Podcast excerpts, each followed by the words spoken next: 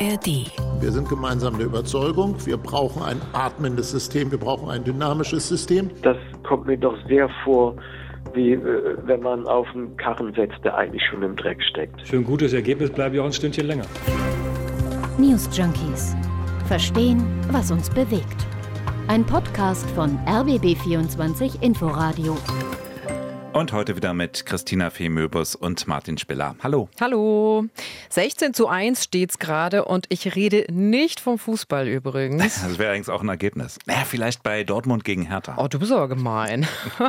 Es geht um den Flüchtlingsgipfel. Da stehen 16 Bundesländer gegenüber der Bundesregierung. Der Flüchtlingsgipfel findet gerade in Berlin statt. Und mit gerade meine ich jetzt 15 Uhr. Das ist nämlich die Zeit, zu der wir unseren Podcast aufgenommen haben heute. Ja, die Bundesländer, die wollen, dass bei der Verteilung von Flüchtlingen die Kosten anders aufgeteilt werden und dass der Bund mehr Geld rausrückt. Die Bundesregierung wiederum sagt aber, nö, wir zahlen eh schon genug. In Zahlen nämlich sind es 2,75 Milliarden Euro an die Länder. Grundsätzlich nicht wenig und trotzdem insbesondere die Kommunen finden, sie brauchen mehr Unterstützung für Kitaplätze, für die Unterbringung von Geflüchteten, für die Betreuung, zum Beispiel in Schulen und Heimen und so weiter und aber, so fort. Aber kannst das schnöde Geld wirklich richten? Bevor man sozusagen ganz konkret über das Geld redet, könnte man über ganz viel andere Dinge reden. Sagt Migrationsforscher Frank Duvel. Mit ihm haben wir für diese Ausgabe der News Junkies gesprochen. Und Duvel hat ja irgendwie auch ein bisschen recht. Der eigentliche Schlüssel, um die Herausforderung zu lösen,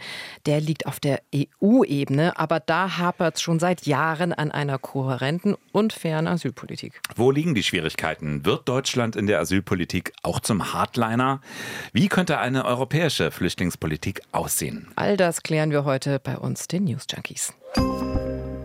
Martin, gerade weil das Thema Asyl- und Geflüchtetenpolitik so ein emotional aufgeladenes ist, ne, lass uns doch erstmal über die harten Fakten ein bisschen reden. Nichts dagegen. Ich habe mal versucht, ein paar Zahlen zu finden. Tatsächlich sind deutlich mehr Geflüchtete nach Deutschland gekommen als im vergangenen Jahr. Knapp 80 Prozent mehr Asylanträge hat es jetzt schon in den ersten vier Monaten des Jahres 2023 gegeben, als im gleichen Zeitraum 2022. Und ähm, die meisten Menschen, die kommen woher? Die kommen aus Syrien, da, die liegen ganz vorne mit ungefähr 30.000 Anträgen. Dann folgt Afghanistan mit etwa 20.000 und aus der Türkei kommen etwa 13.000 Anträge. Das ist der Stand für dieses Jahr. Und bei diesem ganzen Gezänk ums Geld und um die Kohle und die Kosten argumentieren eben Länder und Kommunen, dass viel mehr Menschen als ursprünglich geschätzt worden ist, ähm, nach Deutschland gekommen sind. Ja, und dann kommen dazu ja noch etwa eine Million Menschen aus der Ukraine, die Ja, hier ja. in Deutschland leben. Die müssen ja allerdings kein reguläres Asylverfahren durchlaufen. Trotzdem ist es ja logisch, dass damit dann auch ein Land oder eine Kommune irgendwie mit umgehen muss. Die Kommunen sind ohnehin oft recht klamm ausgestattet. Wenn die Gemeinden die Kosten so sehr stemmen wie jetzt, fehlt es ihnen eben an anderer Stelle für ihre gemeinschaftlichen Aufgaben. Ja, aber an dieser Stelle will ich schon auch noch mal betonen, ne? also wenn Menschen vor Krieg fliehen zum Beispiel und Schutz suchen irgendwo, dieses Recht kann einem niemand nehmen. Ja? Also da liegt es auch nicht an, an der Gemeinde oder dem Bund zu entscheiden, ob, ob sie das jetzt wollen oder nicht. Das würde ich gerne an der Stelle noch mal betonen. Aber natürlich gibt es auch illegale Migration.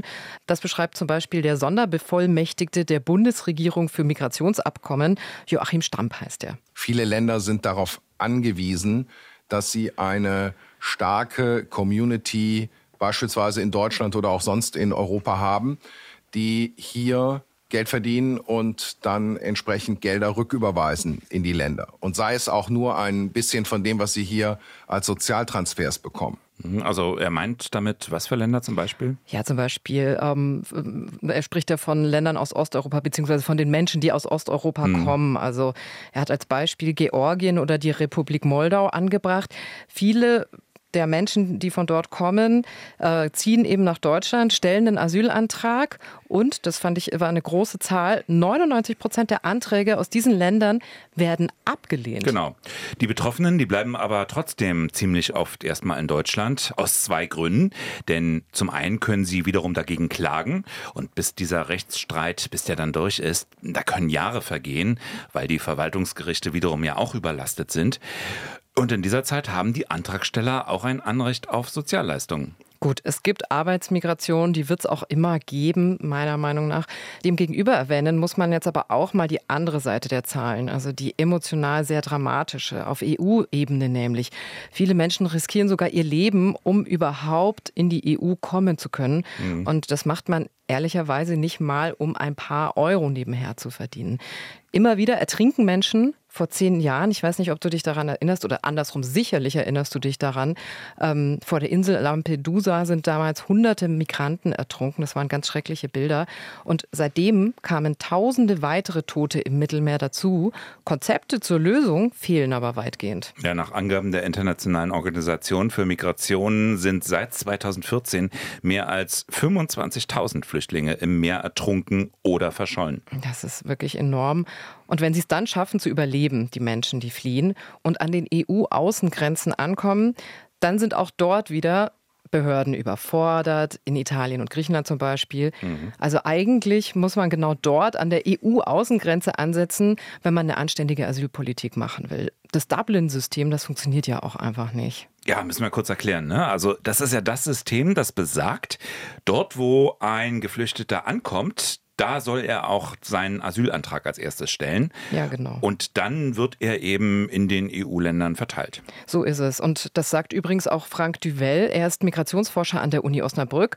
Mit ihm haben wir ein Interview vor der Aufzeichnung geführt. Und da gibt es dann sozusagen einen endlosen Zank zwischen den Staaten an den Außengrenzen und den im Norden und Westen der EU, was dazu führt, dass das System tatsächlich nicht funktioniert. Die mhm. südlichen Staaten registrieren die Ankommenden nicht.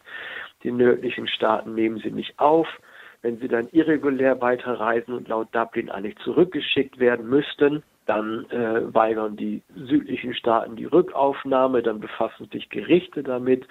Und das Ganze ist ein endloser und aufwendiger Prozess, der, wie gesagt, bekanntermaßen gar nicht funktioniert. Also wir halten mal fest, ne, das System funktioniert bislang von hinten bis vorne nicht. Und zwar unabhängig davon, wen man jetzt da als Schuldigen ausmachen möchte. Ne? Da gibt's die Ungarn, die Flüchtlinge nur dann aufnehmen wollen, wenn sie aus der Ukraine kommen. Oder die bösen Italiener, mhm. ja, die die Menschen einfach weiterleiten, unverschämt. Ne?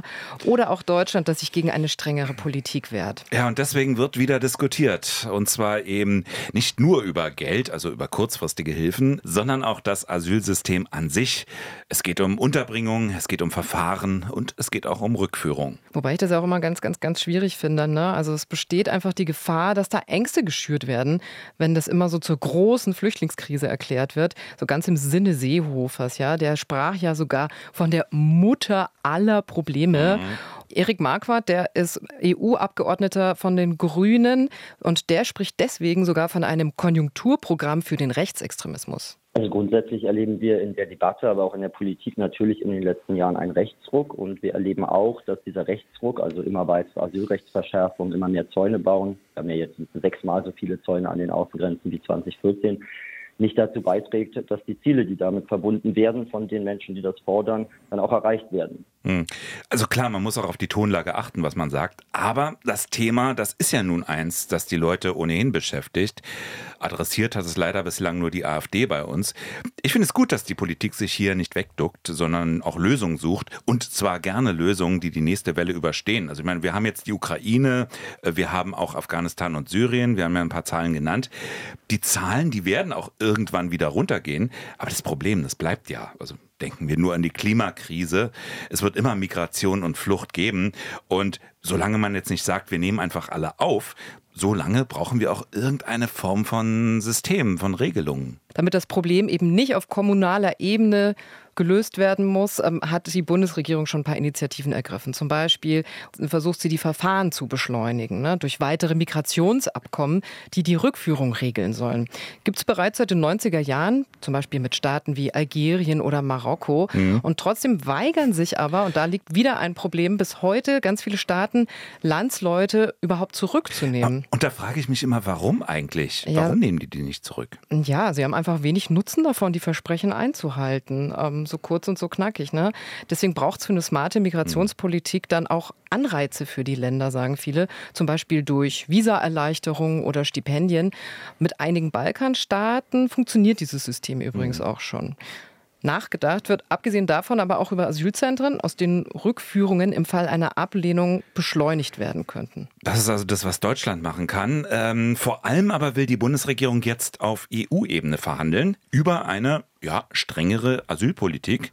Demnach sollten Asylverfahren künftig an der EU-Außengrenze durchgeführt werden. Kommt es dabei zwischen den EU-Staaten nicht zu einer Einigung, sieht Innenministerin Faeser die Freizügigkeit im Schengen-Raum in Gefahr. Und die Folge wären dann Binnengrenzkontrollen. Ja, wären ist gut. Ich meine, das ist ja gerade auch das, was wir sehen zwischen Bayern und Österreich. Mhm. Brandenburg und Sachsen, die fordern an der Grenze zu Polen und Tschechien das Gleiche. Es gibt aber offenbar auch noch Gesprächsbedarf innerhalb der Koalition. FDP-Chef Christian Lindner zum Beispiel will die Außengrenzen auch mit Zäunen sichern. Generalsekretär Djesaray, der ist außerdem dafür, Asylbewerbern verstärkt Sachleistungen anstatt Geld zu geben. Denn er sagt, dass so viele Migranten nach Deutschland kommen wollen, das habe eben auch mit dem deutschen Sozialstaat zu tun. Ja, das ist interessant. Ne? Bislang stand Deutschland in diesem Konflikt für offene Binnengrenzen und ein liberales Migrationsrecht. Doch das ändert sich. Auch Grünen-Chef Omid Nuripur ist in der FAZ für den Schutz der Außengrenze. Das müsse aber rechtsbasiert erfolgen, sagt er. Ich zitiere mal. Das individuelle Recht auf Asyl darf nicht ausgehöhlt und rechtswidrige Pushbacks nicht legalisiert werden, sagt Nuripur. Und natürlich, so sagt er das weiter, gilt es, die Seenotrettung weiter zu ermöglichen, um Menschen vor dem Ertrinken zu retten. Andere sind empört. Äh, Pro Asyl, die Menschenrechtsorganisation, die sieht einen Dammbruch und das Hilfswerk Brot für die Welt, das fürchtet haftähnliche Bedingungen in Lagern während der Prüfung des Asylantrags. Aber auch innerhalb der Grünen gibt es kritische Stimmen. Svenja Bock-Schulte, das ist die Sprecherin der Bundesarbeitsgemeinschaft Migration und Flucht. Und die hat im Tagesspiegel an den Koalitionsvertrag erinnert und sagt, SPD, Grüne und FDP hätten vereinbart, das Leid an den Außengrenzen zu beenden. Der Asylantrag von Menschen, die in der EU ankommen oder die bereits hier sind, der muss inhaltlich geprüft werden. Ja, aber wenn wir jetzt schon beim Koalitionsvertrag sind, ne, da ist aber auch die Rede von einem Neuanfang in der Migrations- und Integrationspolitik. Mhm. Also illegale Migration soll reduziert werden und reguläre Migration möglich gemacht werden. Oder wie es Nancy Faeser formuliert? Ich möchte selbst die Migration und Integration aktiv gestalten statt wie in den letzten 16 Jahren einfach nur widerwillig zu verwalten. Ja, und man muss auch dazu sagen, selbst bei den Grünen, da gibt es längst auch ganz andere Stimmen. Äh, da gibt es jetzt die Wehrrealos, eine neu formierte Gruppe, und die fordern wirklich eine ganz andere Migrationspolitik. Und wer ist da so dabei? Wer macht da mit? Ja, Re Rebecca Harms zum Beispiel, ehemalige Fraktionsvorsitzende im EU-Parlament. Ja, und zunächst auch äh, Boris Palmer, mhm. Oberbürgermeister von Thüringen. Ja gut, der ist ja erstmal raus aus dem politischen Geschäft. Geschäft für eine Weile. Also jedenfalls, die sagen, die Akzeptanz für Einwanderung in der Gesellschaft, die sinke, das bedrohe den Zusammenhalt und den sozialen Frieden. Und die fordern deshalb, Achtung, verpflichtende Aufenthaltszonen für Geflüchtete, sowohl an den Grenzen als auch außerhalb der Europäischen Union. Asylbewerber ohne Papiere müssten zurückgewiesen werden oder bis zur Klärung ihrer Identität in einer staatlichen Aufnahmeeinrichtung verbleiben. Das sind Dinge, die hätte man vor ein paar Jahren vielleicht noch Horst Seehofer zugeordnet. Ja, ja. und die ordnen einige auch Horst Seehofer zu. ne? Also der Sprecher der Grünen Jugend, der sagt, Nancy Faeser tritt das Grundrecht auf Asyl mit Füßen und setzt die unmenschlichen Abschottungsfantasien von Horst Seehofer in die Tat um. Ja, der Seehofer-Vergleich, der erfreut sich wachsender Beliebtheit.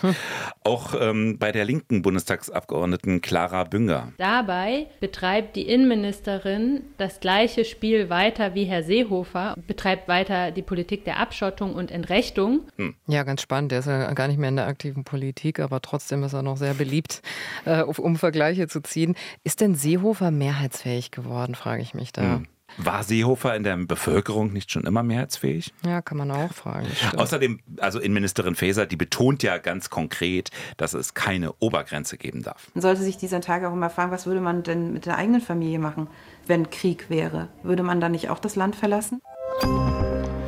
Wie mehrheitsfähig ist Seehofer in Europa? Denn viele europäische Länder, die sind ja längst für eine striktere Zuwanderungspolitik. Ja, das waren sie ja ehrlicherweise schon 2015. Mhm. Da wollte lange die Bundesregierung die Aufnahmebereitschaft der Mitgliedstaaten fördern und stand mit dieser Haltung aber ziemlich isoliert da. Ja, und die Haltung vieler anderer Staaten hat sich da wohl auch kaum geändert. Im Gegenteil, hat natürlich auch zu tun mit den Wahlergebnissen rechter Parteien, also Meloni in Italien ja, oder Schweden. Schweden hatte ja lange die liberalste Migrationspolitik Europas und seit die sogenannten Schwedendemokraten dort regieren, also eine extrem migrationsfeindliche Partei, das ist eher das Gegenteil. Ich denke da auch an Finnland, da ja, ist es ja genauso. Genau. Da gab es gerade bei der Wahl ein deutliches Erstarken der Partei Die Finnen. Hm.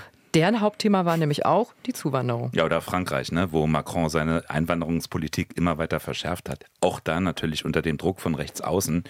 und selbst die Grünen bei uns, die räumen deshalb ein, die meisten Länder in der EU, die sind für eine deutlich strengere Regelung. Naja, das sagt die aber natürlich auch ein bisschen, um Kritiker in den eigenen Reihen zu besänftigen, ja. oder? Also, die Bemühungen um eine gemeinsame EU-Asylpolitik, die stocken seit Jahren, haben wir erzählt. Ist das jetzt vielleicht die Chance? Wir sehen jetzt auch ein historisches Momentum, dass wir mit anderen europäischen Staaten es schaffen können, ein gemeinsames Asylsystem auf den Weg zu bringen, wo an den Grenzen die Asylverfahren stattfinden. Nancy Faeser. Der Asylplan der Bundesregierung, der decke sich weitgehend mit den Vorschlägen der EU-Kommission, sagt sie. Es geht gerade aus Sicht von Deutschland ja nicht nur um die Kontrolle, ja, es geht auch um die anschließende Verteilung. Mittelmeerländer verweigern die Aufnahme, schicken Migranten weiter. Das ist die sogenannte Sekundärmigration. Und mit der geplanten Reform müssten sich Länder wie jetzt beispielsweise Italien oder Ungarn verpflichten, alle Verfahren durchzuführen und die Ankommenden auch so lange zu versorgen. Ja, man muss dazu sagen, Deutschland ist ja das Ziel vieler Asylsuchender, hat deshalb ein besonderes Interesse, dass diese sogenannte Sekundärmigration innerhalb der EU, dass die zurückgeht. Da gibt es natürlich noch ganz viel Diskussionsbedarf, das ist ganz klar. Vermutlich über den Zeitrahmen hinaus, den wir hier haben. Ob die Grünen da, nicht nur in Deutschland, ob die da wirklich mitmachen, das wird wohl auch von der Verfahrensdauer an sich abhängen. Also einig ist man sich aber immerhin, dass jeder Ankommende an den Außengrenzen registriert werden muss und medizinisch untersucht werden soll und auch noch eine Sicherheitsprüfung durchläuft. Aber dann, dann frage ich mich ja schon, wie lange bleiben die denn da in der Summe? Ja, Innenministerin Faeser, die spricht erstmal von drei Monaten. Das ist so die Idee. Ja, dann geht es ja auch darum, bei wem das Grenzverfahren überhaupt zum Einsatz kommen soll. Ne? Also laut mhm. Innenministerium nämlich nur bei Menschen, die aus Staaten mit einer besonders niedrigen Schutzquote stammen. Also das heißt, der prozentuelle Anteil der Menschen aus diesem Land, die anerkannt werden, einen Schutzstatus zu bekommen. Genau. Und Deutschland äh, plädiert dabei für eine 15-prozentige Schutzquote.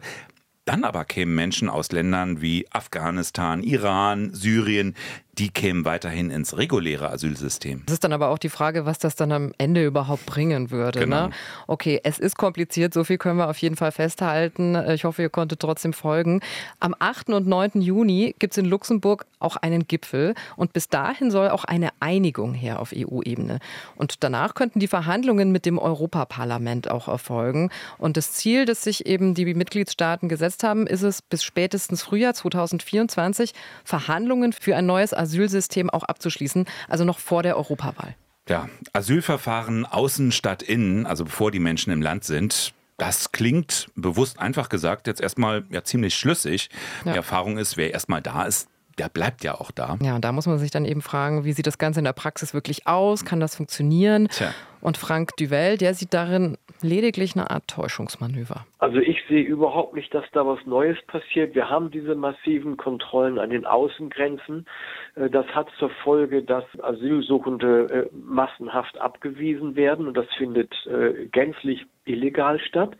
Also hier finden die sogenannten Pushbacks statt, dass Leute bei Nacht und Nebel über die Grenze zurückgeschoben werden. Und das ist tatsächlich ein Verstoß äh, gegen internationales äh, Recht. Der Migrationsforscher Frank Duvel war das. Der Grünen-Politiker und Europaabgeordnete Marquardt, der vermutet sogar, die illegale Migration werde verstärkt. Wenn man sich einigt mit anderen EU-Staaten, insbesondere den rechten EU-Staaten in dieser akuten Situation, dann wird das ein Plan der Abschottung und Ausgrenzung, der dann aber nicht dazu beiträgt, dass weniger Menschen kommen, sondern es wird dazu führen, dass Schlepperbanden, aber Geflüchtete auch selbst versuchen, dann direkt nicht an den Außengrenzen registriert zu werden, dass sie versuchen, irgendwie nach Westeuropa, nach Frankreich, Belgien oder Deutschland weiterzukommen. Ja, und dann wäre auch noch die Frage, wo genau soll das Verfahren eigentlich durchgeführt werden?